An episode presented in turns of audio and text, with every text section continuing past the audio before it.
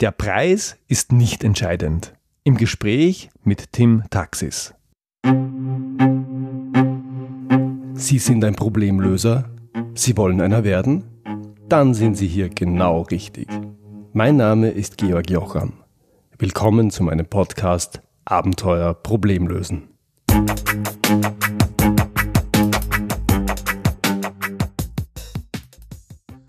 Mein heutiger Gast, Tim Taxis, ist bekannt als Mr. Kalterquise. Nicht zuletzt, weil er mit dem Buch Heiß auf Kalterquise einen Bestseller gelandet hat.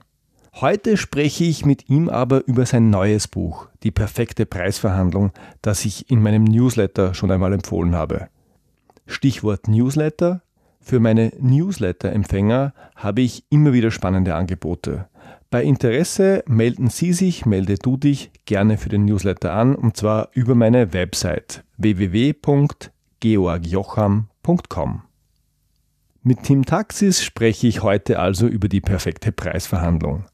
Allerdings habe ich es mir nicht nehmen lassen, ihn mit seinen eigenen Kaltakquise-Methoden etwas zu überraschen. Hier mein Gespräch mit ihm. Tim Taxis. Hallo Tim, hier ist Georg Jocham. Grüß dich. Hallo Georg, grüß dich auch. Tim, darf ich gleich zum Punkt kommen? Das wäre mir doch das allerliebste. Tim, zu deinem aktuellen Buch Die perfekte Preisverhandlung möchte ich gerne ein Podcast-Interview mit dir machen, aber nur, wenn das für uns beide wirklich Sinn macht. Damit du das entscheiden kannst, habe ich eine kurze Frage. Ist das okay? Ja, äh, gerne. Ha, Tim, das Sprachmuster, das ich gerade verwendet habe, das kennst du, ja? Ja, das kenne ich sehr wohl. Wir sind schon mitten im Interview. Magst du mir. Ach so. du, dieses Sprachmuster, das ich gerade versucht habe zu kopieren, woher kennst du das? Erzähl mal.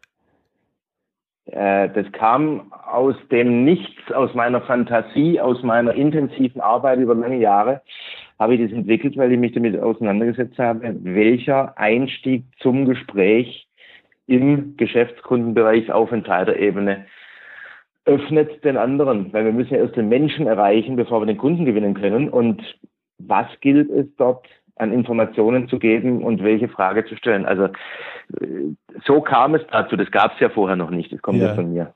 Warum funktioniert dieser Gesprächseinstieg eigentlich so gut im Unterschied zu dem, was man sonst am Telefon hört? Also da gibt es eine Fülle von Gründen, die wir kommunikationspsychologisch herleiten kann. Wir nehmen mal die zwei Haupthebel oder zwei Hauptgründe. Nummer eins, mit dieser Art der Eröffnung machst du zunächst mal nichts von alledem, was sonst alle anderen machen würden. Und das ist ein Gut, ein Wert, ein Vorteil an sich. Warum? Ja. Normalerweise gehen die meisten ins Gespräch mit sowas wie, ja, schön, dass ich Sie erreiche. Ähm, ich hoffe, ich störe Sie nicht, Herr Jocham. Und in dem Moment weiß der Angerufene halt schon sofort, oh je, das wird jetzt ein Gespräch in Art und Inhalt, wie es nicht will. Oder jetzt will mir bestimmt einer was nur verkaufen, aufschwatzen. Oder ja, ja ähm, außer, ja, ich hoffe, ich störe, ich störe Sie nicht. Äh, haben Sie gerade mal fünf Minuten Zeit für mich? Oder ich weiß nicht, ob Sie uns schon kennen. Äh, oder gleich mit Argumenten anzufangen. Ja, wir sind ein führender Dienstleister im Bereich so und so und all das machen die aller, allermeisten am Telefon und all das wollen aber die Angerufenen, die Kunden schon längst nicht mehr hören. Ja. Aber so oder so ähnlich bekommen sie es eben zu hören und machen dann sofort dicht. Also haben einfach keine Lust auf so ein Gespräch. Und deshalb sind die normalen klassischen Akquise-Telefonate meist schon vorbei, bevor sie überhaupt erst wirklich angefangen haben. Und deshalb, was ist der Hebel oder der Nutzen des TT Specials? Einer von verschiedenen Varianten, die ich entwickelt habe, ganz einfach. Du machst es nicht nur anders als alle anderen, löst also diesen Ablehnreflex der Kunden gar nicht erst aus, machst es erfrischend anders als alle anderen und jetzt kommt hinzu, jeder, den wir anrufen, der stellt sich sofort unterbewusst, wenn er an der Klangfarbe der Stimme erkennt, ach, den kenne ich noch nicht, stellt er sich unterbewusst sofort fünf Fragen. Mhm. Und diese fünf Fragen gilt es zu kennen, weil dann kannst du einen entsprechenden Einstieg, zum Beispiel den TT Special, nutzen. Und wenn es dir gelingt, mindestens die ersten vier dieser unbewussten fünf Fragen mit der Eröffnung zu beantworten, dann bist du durch, dann ist der andere offen und hat Interesse am Gespräch mit dir. Mhm. So, und diese Fragen sind, wer ist das, der da anruft? Das klärst du mit der Begrüßung. Dann, wie lange dauert das Gespräch? Das machst du mit dem Taxist. Darf ich gleich zum Punkt kommen?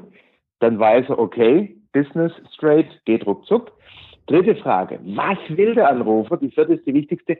Handelt er in meinem Interesse oder will er mir eben doch noch was aufschwatzen? Und die Frage fünf, was bringt es mir? Mhm.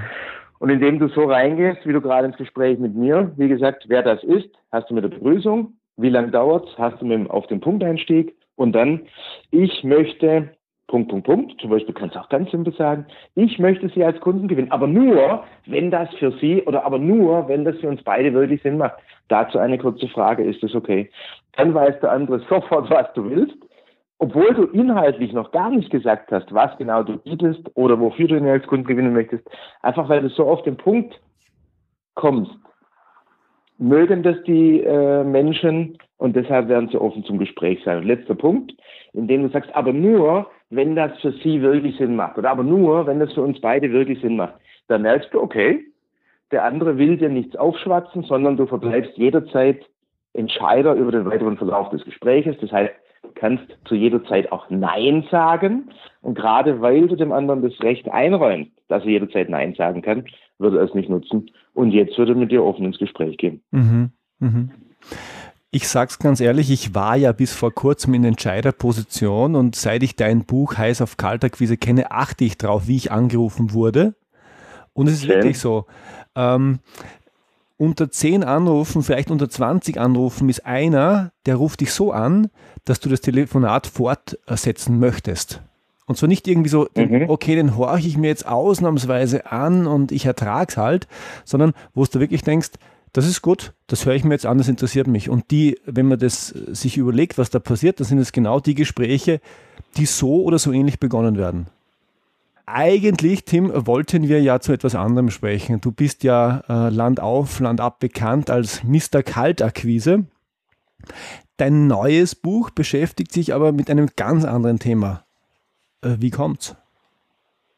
Ganz einfach. Ähm, ich bin nicht nur Land auf, Land ab, sondern war jetzt letzte Woche in LA gebucht, äh, zwei Wochen zuvor in Shanghai und Singapur. Ähm, aber ich sage jetzt mal, der deutschsprachige Markt, der schielt halt meist so auf das, was an Produkten da draußen ist. Die sind hauptsächlich auf Deutsch, eines auch auf Englisch. Und deshalb werde ich hauptsächlich im deutschsprachigen Markt, vom deutschsprachigen Markt wahrgenommen.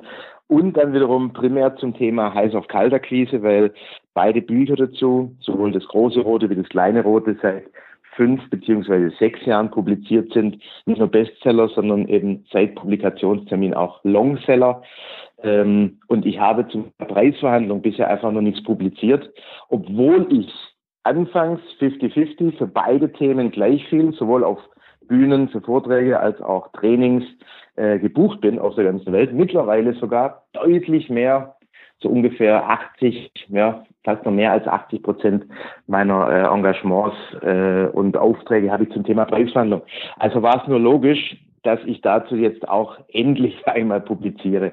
War auch ein Prozess von zwei Jahren, weil ich mir da wirklich ganz viel Mühe gegeben habe. Ähm, da steckt mein ganzes Herzblut drin.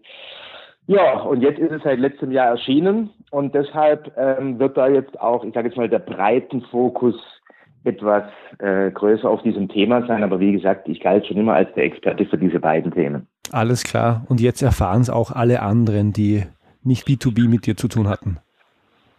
Ja, ja, du Tim, warum sind Preise aus deiner Sicht denn so wichtig? Du kommst aus dem Vertrieb und Vertriebler, das wissen wir, werden allermeistens nach dem Umsatz incentiviert und nicht nach dem Preis, den sie abschließen. Warum ist denn der Preis entscheidend?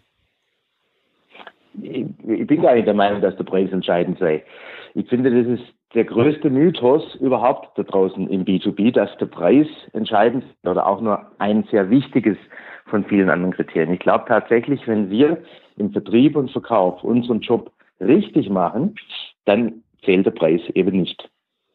Okay, und jetzt halte ich dagegen die Erfahrung, die jeder von uns gemacht hat, nämlich wenn du was verkaufst, dann bekommst du regelmäßig das Signal, sie sind zu teuer, da muss noch was gehen.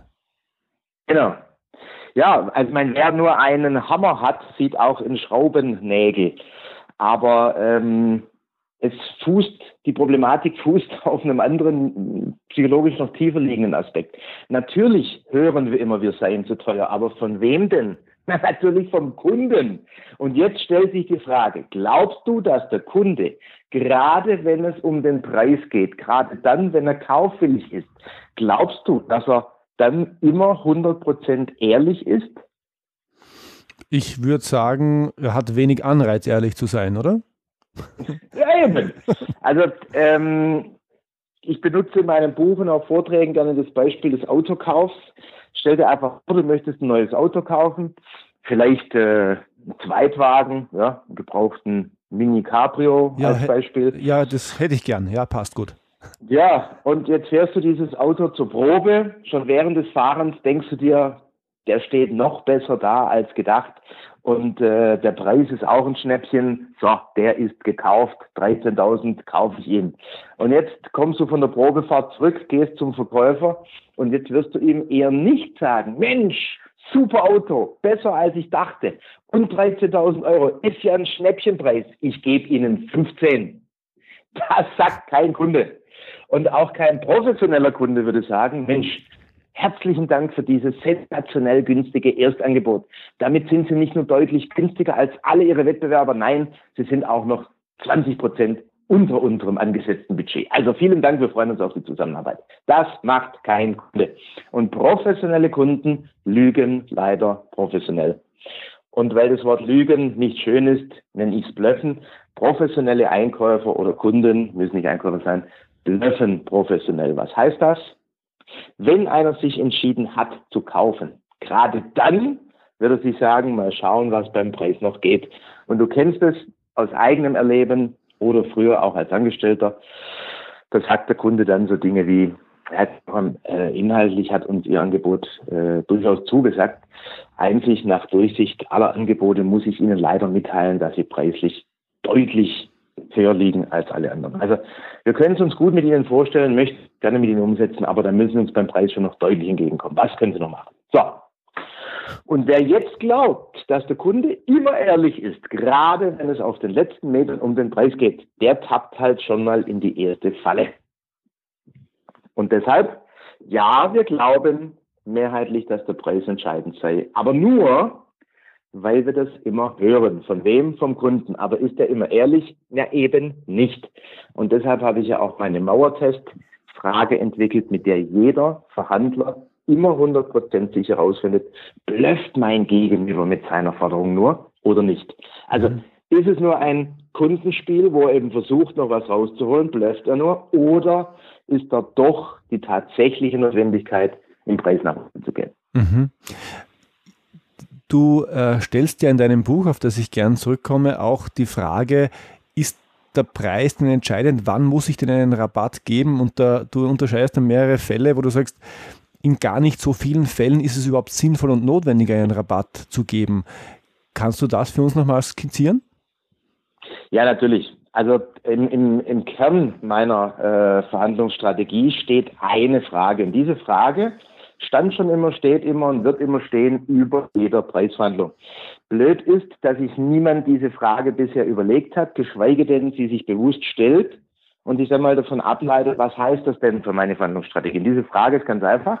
Sie heißt, würde mein Rabatt etwas an der Entscheidung des Kunden ändern?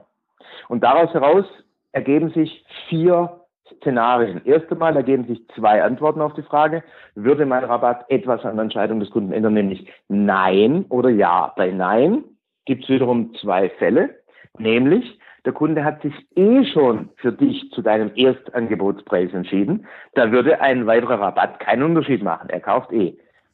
Und in diesen Fällen macht es natürlich keinen Sinn, einen Rabatt zu geben, wenn er sich eh schon zu deinem Angebotspreis für dich entschieden hat. Also Szenario 1. Mhm. Die Antwort auf die Frage, würde mein Nachlass etwas ändern, kann auch dann Nein sein, wenn der Kunde sich bereits schon entschieden hat, dass er sicher nicht bei dir kauft. Zum Beispiel, weil es inhaltlich nicht passt oder weil er nur ein Vergleichsangebot wollte, was es auch sei. Und in den Fällen, wo sich der Kunde schon entschieden hat, ohnehin nicht bei dir zu kaufen, macht natürlich ein Rabatt auch keinen Sinn. Ein zweites Szenario, wo wir schon zweimal die Situation haben, kein Rabatt. Mhm. Ja, nicht logisch, nicht sinnvoll, bringt eh nichts. Dann kann die Antwort auf die Frage, würde mein Rabatt etwas ändern, natürlich auch Ja sein. Es gibt Fälle, wo wir, wenn wir zum Beispiel nicht mit dem Entscheider sprechen oder unseren Job nicht so sauber gemacht haben in der Kundengründung, was es auch sei, wo wir hier und da trotzdem noch etwas nachlassen müssen, um den Auftrag zu kriegen. Und jetzt stellt sich die Frage, wo ist der Preispunkt, zu dem ich gerade noch den äh, Auftrag bekomme, ohne aber unnötig viel Marge zu beschenken. Und wenn ich das durch professionelle Preisverhandlungsführung herausgefunden habe, muss ich für mich noch entscheiden, bin ich bereit dazu? Und auf die Frage, bin ich bereit dazu, gibt es natürlich wieder zwei Antworten, nämlich nein, ich bin nicht bereit, so weit runterzugehen. Und dann haben wir das dritte Szenario, wo es keinen Rabatt gibt oder eben doch die eine von vier Varianten, ja, mein Rabatt würde einen Unterschied machen. Ich weiß, wo der Punkt liegt, habe das durch Verhandlungsführung rausgefunden, bin auch bereit dazu und jetzt gebe ich einen Rabatt. Also nur in einem von vier Szenarien macht ein Rabatt überhaupt Sinn. Und es ist ja noch ungewichtet, es sind ja nur die Szenarien, wenn wir das auch noch qualifizieren, also mit Anzahl Real Cases dahinter liegen, ist es nicht eins zu vier, also 25 Prozent, sondern bei den meisten Unternehmen im B2B gerade mal zwischen 15 und 10 Prozent nur, wo tatsächlich der Preis den Unterschied machen würde. Aber wie sieht es in der Praxis aus? In gefühlten neun von zehn Fällen geben wir eben einen Rabatt, wenn der Kunde nur hart genug fordert, weil wir nicht wissen, wie können wir herausfinden, blöfft er oder nicht. Mhm. Und genau das biete ich da draußen an ähm, wie gesagt, auf der ganzen Welt in Trainings. Äh, und das hat die B2B-Preisverhandlungswelt ja gerade mal auf links gedreht, weil es bisher eben keine Methode gab, um sicher herauszufinden, ist denn tatsächlich eine Notwendigkeit da oder mhm. nicht. Mhm. Mhm. Und äh, ein letzter Satz dazu, oder ich mache es andersrum. Es geht mir nicht nur um die Sache, um das rauszufinden, sondern auch, wie es dir persönlich subjektiv empfunden in Verhandlungen geht für gewöhnlich gehen wir da rein und sagen, oh, hoffentlich scheitert es jetzt nicht am Preis oder oh, das ist so ein großes Projekt, auf das bin ich angewiesen. Und wir setzen Strategie durch Angst und geben eben dann schnell mal nach, auch und gerade dann, wenn es nicht sein muss. Und die Kunden nutzen diese Gemengelage gegen uns aus. Also Preisverhandlungen sind ein Spiel, sie sind ein professionelles Spiel und professionelle Kunden haben das längst verstanden und spielen eben mit unserer Angst, es könnte am Preis scheitern. Mhm. Und im Buch Die perfekte Preisverhandlung entwickle ich eben nicht nur grundsätzlich, wie jetzt gerade mit dir, die Szenarien, sondern liefere auch ganz konkret, du hast es ja sicher schon gelesen, ähm, wie genau das funktioniert, bis hin zu wortwörtlichen Möglichkeiten formulieren, um das herauszufinden. Mhm. Du hast es begrifflich schon genannt, die Mauertestfrage. Ähm, da müssen wir jetzt gar nicht zu sehr ins Detail gehen, aber was ist denn das? Ja, das ist eben genau die Methode, wo ich immer spaßeshalber sage, nicht bei den äh, früheren äh, antiken Ägyptern, nicht im Mittelalter, nirgends gab es bisher eine Methode, mit der du als Verhandler immer hundertprozentig herausfinden konntest, läuft er oder nicht. Und man sagt ja auch gerne mal, der Kunde mauert, also er sagt bis hier nicht weiter, nein, Sie müssen sich bewegen, ich habe bessere Angebote vorliegen. Also er stellt eine Mauer hin und mit der Mauertestfrage testest du die Mauer. Ist es eine wirkliche Mauer oder fällt sie um? Ist es eine wirkliche Notwendigkeit zur Preisreduktion oder nur ein Bluff? Und die Mauertestfrage zielt eben genau darauf ab, absolut trennscharf rauszufinden, okay, der ist jetzt ehrlich, hier muss ich mich tatsächlich bewegen und der andere, der blöfft nur. Und hier kann ich schön meinen Preis durchsetzen. Und am Ende freuen wir uns beide über einen guten Abschluss. Der Kunde hat es halt versucht, merkt, im Fall geht es nicht und wir haben unseren Preis durchgesetzt. Mhm, mhm. Jetzt, ich gebe ehrlich zu, ich habe deine Mauertestfrage noch nicht testen können. Ich freue mich schon sehr drauf. Ähm, du hast sie getestet. Welche Rückmeldung bekommst du denn von deinen, ähm, äh, ja, von deinen Kunden, die das probieren? Funktioniert das? Ja, phänomenal. Ja. ja, es funktioniert nicht nur so, sondern es funktioniert halt wirklich nachweislich. 100% sicher. Und die meisten sagen, ja, also wieder so ein Verkaufsguru, äh, selbsternannter, der hier seine Methoden anpreist und 100%. kann gerne darauf eingehen, warum es tatsächlich so ist. Vor allem aber, und das ist das Schöne, die Mauertestfrage setzt auf, so, auf einem solch tiefen äh, Kern, sei mal an, dass es unabhängig von der Erfahrung, vom Alter, wie der Mensch drauf ist, funktioniert. auch unabhängig vom Rollenverständnis, also kleiner Einkäufer oder Seniorer Geschäftsführer und auch völlig unterschiedlich von der Kultur. Also ich trainiere fünf Länder in Asien in Summe, ähm, bin auch in Nordamerika gebucht, quer durch Europa und bei allen funktioniert es. Warum? Weil es eben, weil die Mautestfrage eben nicht auf der Kommunikationspsychologie alleine fußt, sondern noch tiefer geht. Es ist nicht so, dass die irgendwie zufällig entstanden wäre, sondern äh, da steckt enorm viel Arbeit dahinter über viele Jahre. Und das war einfach mein Ziel damals. Und ich wusste ja nicht, ob ich es jemals erreichen würde, eine Methode zu entwickeln, mit der wir eben genau das hinkriegen. Sicher rausfinden, bläst der Kunde ja, nein. Und sehr früh war klar, dass kommunikationspsychologische Methoden eben nicht ausreichen würden. Warum? Weil in der Preisverhandlung der Kunde vorbereitet ist und schon so viele, ich nenne es mal Bluffmuster, Verhaltensweisen der Lüge hat, dass sie uns dann wie wahr und ehrlich erscheinen. Und dann bin ich eben tiefer gegangen, habe mich umso mehr mit beschäftigt und kam irgendwann auf die sogenannte Idiomotorik. Und die kennst du auch schon, wenn du schon mal beim Arzt warst und der kam mit so einem Gummihämmerchen. Kennst du die Situation, wo er einen Kniesehnenreflex getestet hat? Ja, ich, ich glaube, irgendwann, als ich noch Sport gemacht habe, hat, wurde mir das gemacht. das heißt im Umkehrschluss, Jetzt, wo du keinen Sport mehr machst, musst du nicht mehr zum Arzt. Wunderbar. Also du, du kennst die Situation, da kommt so ein Gummihämmerchen, schlägt dir leicht unterhalb des Knies und die Idee ist, dass dann dein Unterschenkel leicht verschnellt. Genau. Was machst du da? Der Patella-Test oder Kniesehnenreflex-Test. Damit schaut er, wie leiten denn oder leiten denn deine Nervenbahnen, Rückenmark sauber etc. die Reize noch durch oder nicht. Also so ein Ja, Nein, Schwarz-Weiß 01-Test. Und der Arzt nimmt diesen Test, weil er immer sicher funktioniert. Mhm. Wenn er mit dem Hammer in der richtigen Geschwindigkeit auf den richtigen Punkt klopft, wird sich dein Unterschenkel leicht nach vorne bewegen, weil das ist ein sogenannter idiomotorischer Reflex. Und dieser Reflex ist schneller als jeder Gedanke. Das heißt, bevor du überhaupt, ach, äh, hier Unterschenkel, dir den Gedanken machst, hat er schon gezuckt. Und als ich auf die Idiomotorik gestoßen bin, wusste ich sofort, wenn es mir gelänge, eine Methode zu entwickeln, die beim Blöffer einen idiomotorischen Reflex zeitigt, der also dann entsprechend reagieren muss, dann wäre es die Methode, die immer 100% sicher funktioniert. Mhm. Und ich glaube, es wird jetzt greifbar, wieso. Du kannst nicht nicht reagieren. Wenn der Reflex ausgelöst wird, dann kannst du nicht bewusst kognitiv rational dort eingreifen. Warum? erster Reflex und der ist schneller als jeder Gedanke, aber den Gedanken bräuchtest du für eine bewusste Aktion, Aussage etc. Aber bevor du bewusst handeln kannst, hast du den Reflex schon gezeigt. Mhm. Und um es abschließend zu sagen, die Mauertestfrage ist eine ganz einfache. Ja, Methode klingt schon zu hochtrabend. Das ist ein Satz und eine Frage. Und die produziert im Gefragten immer die Wahrheit. Und der Nichtblöffer, der also ehrlich ist, der wird sofort reflexartig antworten weil er nicht nachdenken muss. Der, der blöfft, wird nachdenken, oh, was sage ich jetzt? Hm, weil er ja die Lüge im Kopf hat. Er will aber ja weiter blöffen, muss sich also eine neue Wahrheit quasi den Bluff überlegen und in dem Moment, wo er nachdenkt, zeigt er den Reflex. Also ich sitze am Telefon und in kurzer Zeit schwierig, das in seiner ganzen breiten Tiefe darzustellen. Ich hoffe trotzdem, dass eine Idee davon rüberkam. A, was es ist und warum es immer sicher funktioniert. Mhm. Ja, also ich kann, äh, wir machen ja schon ein bisschen Werbung hier für dein Buch aktuell. Man hört es ein bisschen durch. Ähm, ich möchte es auch bekräftigen. Ich finde es ähm, äh, gewaltig, was da alles drinnen steht. Die Mauertestfrage selber konnte ich noch nicht testen. Ich freue mich schon sehr drauf, bin schon ein bisschen nervös und gespannt.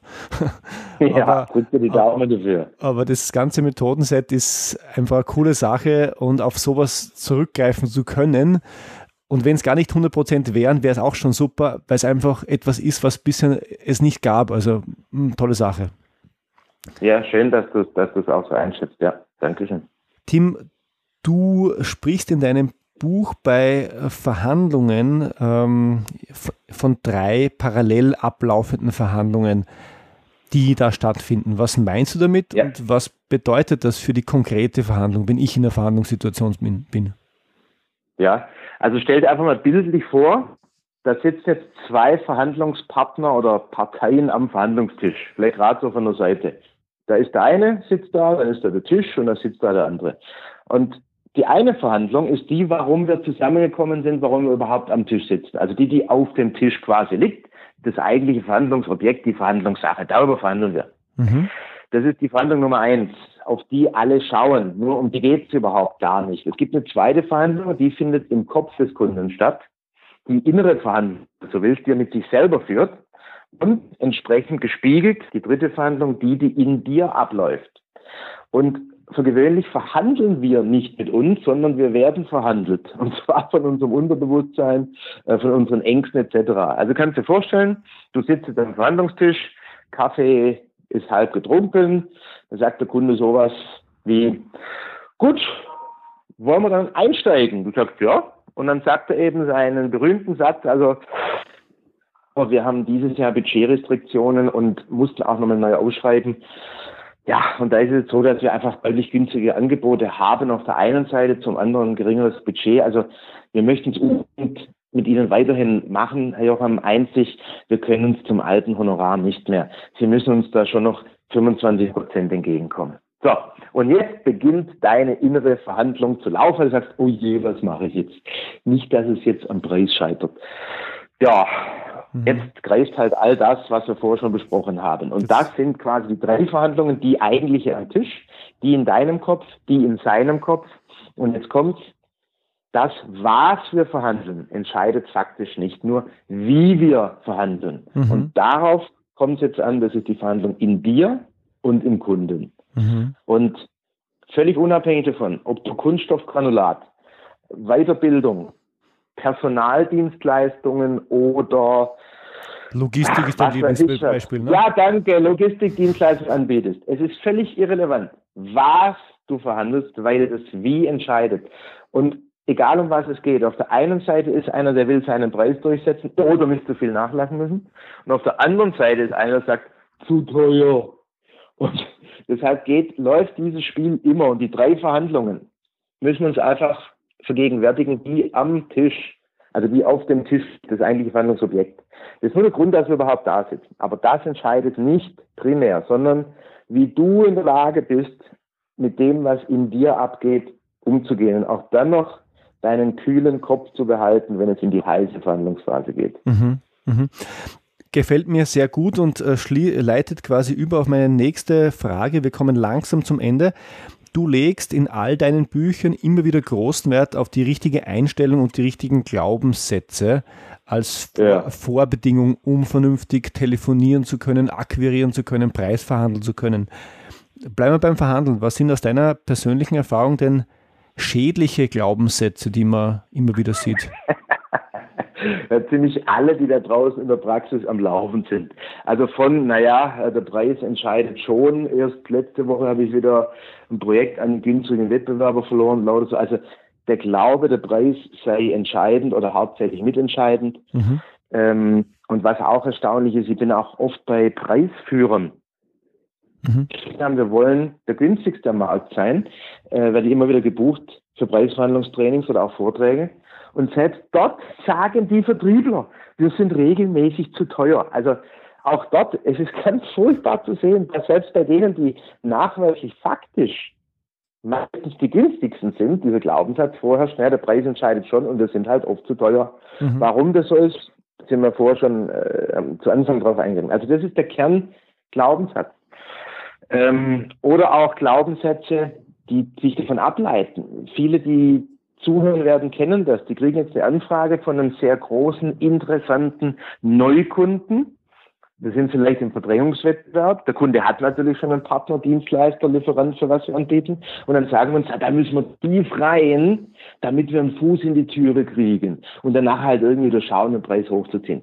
Das ist natürlich alles Quatsch, wird so nicht funktionieren. Also auch zu glauben, bei einem Neukunden tief rein zu müssen, um es irgendwie zu schaffen, ganz ungut. Weil der Kunde wird, egal wie tief du anbietest, egal ob Bestand oder Neukunde, der Kunde wird immer mit seiner 3D-Verhandlungstechnik äh, kommen, so tief du auch anbietest. Kennst du die 3D-Verhandlungstechnik aus dem Einkauf? Ja, ich glaube, die ist, die ist sehr komplex, sag mal. ja, drauf, drauf, draufhauen auf deinen Preis, oder? Und dir äh, zu verstehen geben, dass du leider deutlich zu teuer bist, auch wenn du gerade der günstigste schon bist. Also wenn wir uns intensiv mal mit auseinandersetzen, das ist fast die komplette erste Hälfte des Buches, aufzuweichen mit ganz vielen Praxisbeispielen, die jeder Schritt für Schritt, wo es ein Klick, Klick, Klick im Kopf macht, nachvollziehen kann. Dass wir dem Preismythos aufgesessen sind, dass das nicht wahr war. Ja, es war unsere Wahrnehmung, dass wir immer zu teuer oder sehr oft zu teuer sind. Das war unsere Wahrnehmung. Aber die ist halt oft nicht wahr. Die ist oft nur eine Täuschung. Und wenn wir da durchgehen und erlauben, dass es auch anders sein kann, dann entwickeln wir auch hilfreiche Glaubenssätze, weil der Glaubenssatz ja per se nicht schlecht ist, sondern nur eben der limitierende Glaubenssatz. Und mein Glaubenssatz ist ganz fest, der Preis ist nicht entscheidend und Kunden kaufen kein Produkt, sondern ein Gefühl. Und wenn der Kunde bei dir das sichere, gute Gefühl hat, jawohl, der kann das, dem vertraue ich dann rückt der Preis in weite Ferne. Mhm. Und damit hast du gleich eine Frage beantwortet, die man noch stellen hätte können, nämlich warum ist Beziehung in Verhandlungen so wichtig? Weil es um Vertrauen geht. Du hast es gesagt. Genau, also es geht um ein Gefühl, das Gefühl ist Sicherheit bzw. Vertrauen. Ist da kein Gefühl, ist dort kein Kauf, ist dort aber dieses Gefühl, dann wird der Kunde kaufen. Und jetzt kommt, wenn ich dich frage, äh, ich weiß nicht, ob du verheiratet bist oder Partnerin hast, nehmen wir mal an, es wäre so, du hast eine Partnerin. Und ich frage dich, du brauchst jetzt bitte nicht an, zu antworten, ich nehme es dir ab. Vertraust du ihr? Und du sagst, ja, äh, schon zu 80 Prozent. Kann ich dir sagen, dann ist das kein Vertrauen, weil entweder vertraust du oder nicht, wie mit Schwanger sein. Entweder bist du schwanger oder nicht, da gibt es keine 80 Prozent oder halb. Ja, klar. Und wenn, und wenn da Vertrauen ist, dann ist da ein Kauf. Ist da aber kein Vertrauen, ist da kein Kauf. Und nur wenn ich keine Alternative habe, der ich voll vertraue, werde ich trotzdem kaufen, wenn kein volles Vertrauen da ist. Und dann in der Tat werde ich ganz intensiv mein mangelndes Vertrauen versuchen, durch einen günstigen Preis zu kompensieren. Aber mhm. abschließend, wenn wir Verkäufer keine Produktanbieter und Nutzenargumentationsdrescher, sondern Menschengewinner, Beziehungs- ja, Knüpfer sind, wenn wir uns echt, wahrhaftig, ehrlich und aufrichtig mehr um den Kunden kümmern als um unseren Abschluss. Wenn wir also wirklich im Mittelpunkt haben, wie der Kunde die Welt sieht, was aus seiner Sicht die beste Lösung ist und nicht im Mittelpunkt unser Produkt und unseren Abschluss, dann, nur dann kann wirkliches Vertrauen entstehen. Und dann müssen wir das natürlich auch noch beweisen.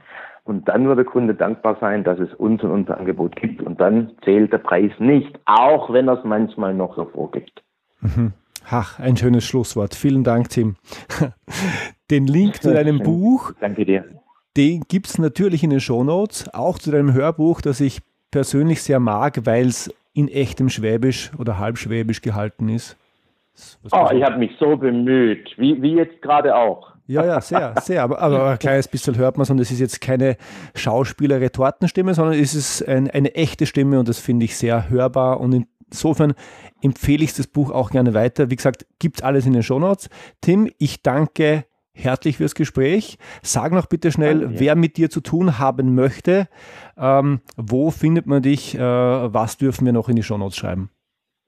Ja, also ganz simpel, äh, Tim Taxis Google eingeben, findest du alles oder auch mal bei YouTube.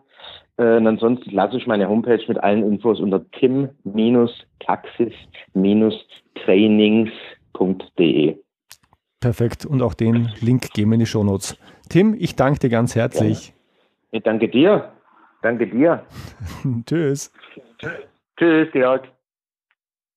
Das war's wieder für heute. Ich freue mich, wenn Sie beim nächsten Mal wieder dabei sind. Wenn Sie Fragen an mich haben, dann schicken Sie mir gerne ein Mail an info@georgjocham.com. Und wenn Ihnen diese Episode gefallen hat, dann freue ich mich wirklich, wirklich über Ihre ehrliche Bewertung auf iTunes. Danke fürs Zuhören. Bis zum nächsten Mal. Ihr Georg Jocham.